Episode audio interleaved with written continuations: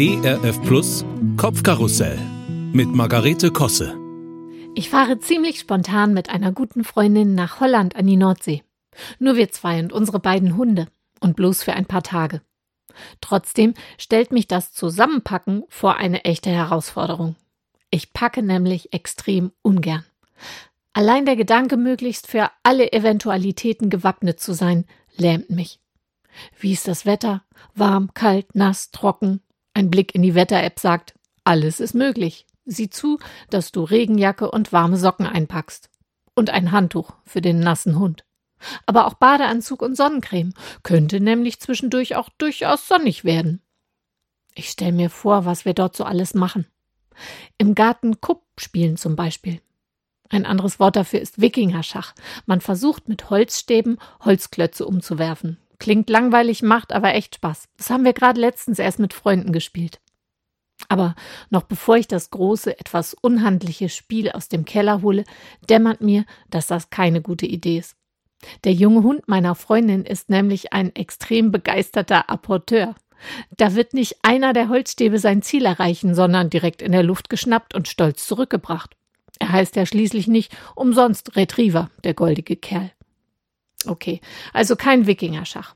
Nimmt eh so viel Platz weg. Vielleicht ein Puzzle? Ich habe noch ein ganz neues, tausend Teile, die Decke der Sixtinischen Kapelle. Na, ist doch etwas sperrig, allein der Karton. Außerdem hätte ich spätestens an dem Punkt hellhörig werden sollen. Denn das Puzzle durfte schon im letzten Sommer hin und her an die Nordsee mitreisen. Komplett unausgepackt, versteht sich. Das sollte mir doch was sagen. Was war das nur? Naja, jetzt kommen eben viele dicke Bücher in die Tasche. Und Spiele und so weiter. Ich möchte mir eben alle Optionen offen halten. Ich glaube, das ist der Grund, warum ich so ungern packe. Ich muss andauernd entscheiden, ob irgendwas mit darf oder nicht, ob ja oder nein. Und dann muss ich mit den Konsequenzen dieser Entscheidungen am Reiseziel klarkommen. Bäh, da ist er also wieder, dieser nervige kleine Perfektionismus. Kann der sich bitte endlich mal verziehen? Ich bin doch schließlich schon so viele Jahre auf dieser Welt. Ich dürfte es doch jetzt eigentlich wirklich besser wissen. Trotzdem ereilt er mich alle Jahre wieder. Mahnt an, bloß an alles zu denken, lässt mich nachts im Bett vor der Abfahrt nachsinnen und nochmal aufstehen, um noch irgendwas rauszulegen, damit ich's am Morgen bloß nicht vergesse. Und das Fazit nach der ganzen Zeit?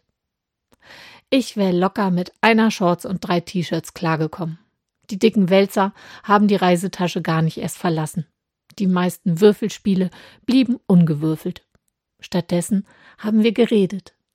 Gute Gespräche, tiefe Gespräche. Wir saßen gefühlt stundenlang auf der Veranda, guckten ins Grüne und retteten dabei verbal die Welt. Bei Regen an der gleichen Stelle, aber unter der Markise. Das war sehr gemütlich.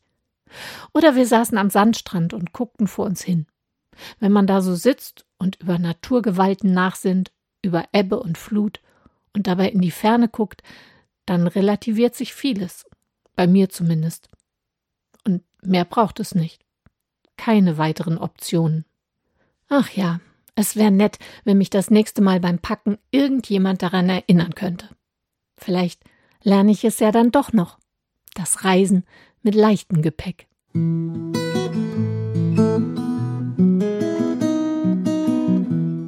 Kopfkarussell von und mit Margarete Kosse. Auch in der Audiothek oder als Podcast auf erfplus.de.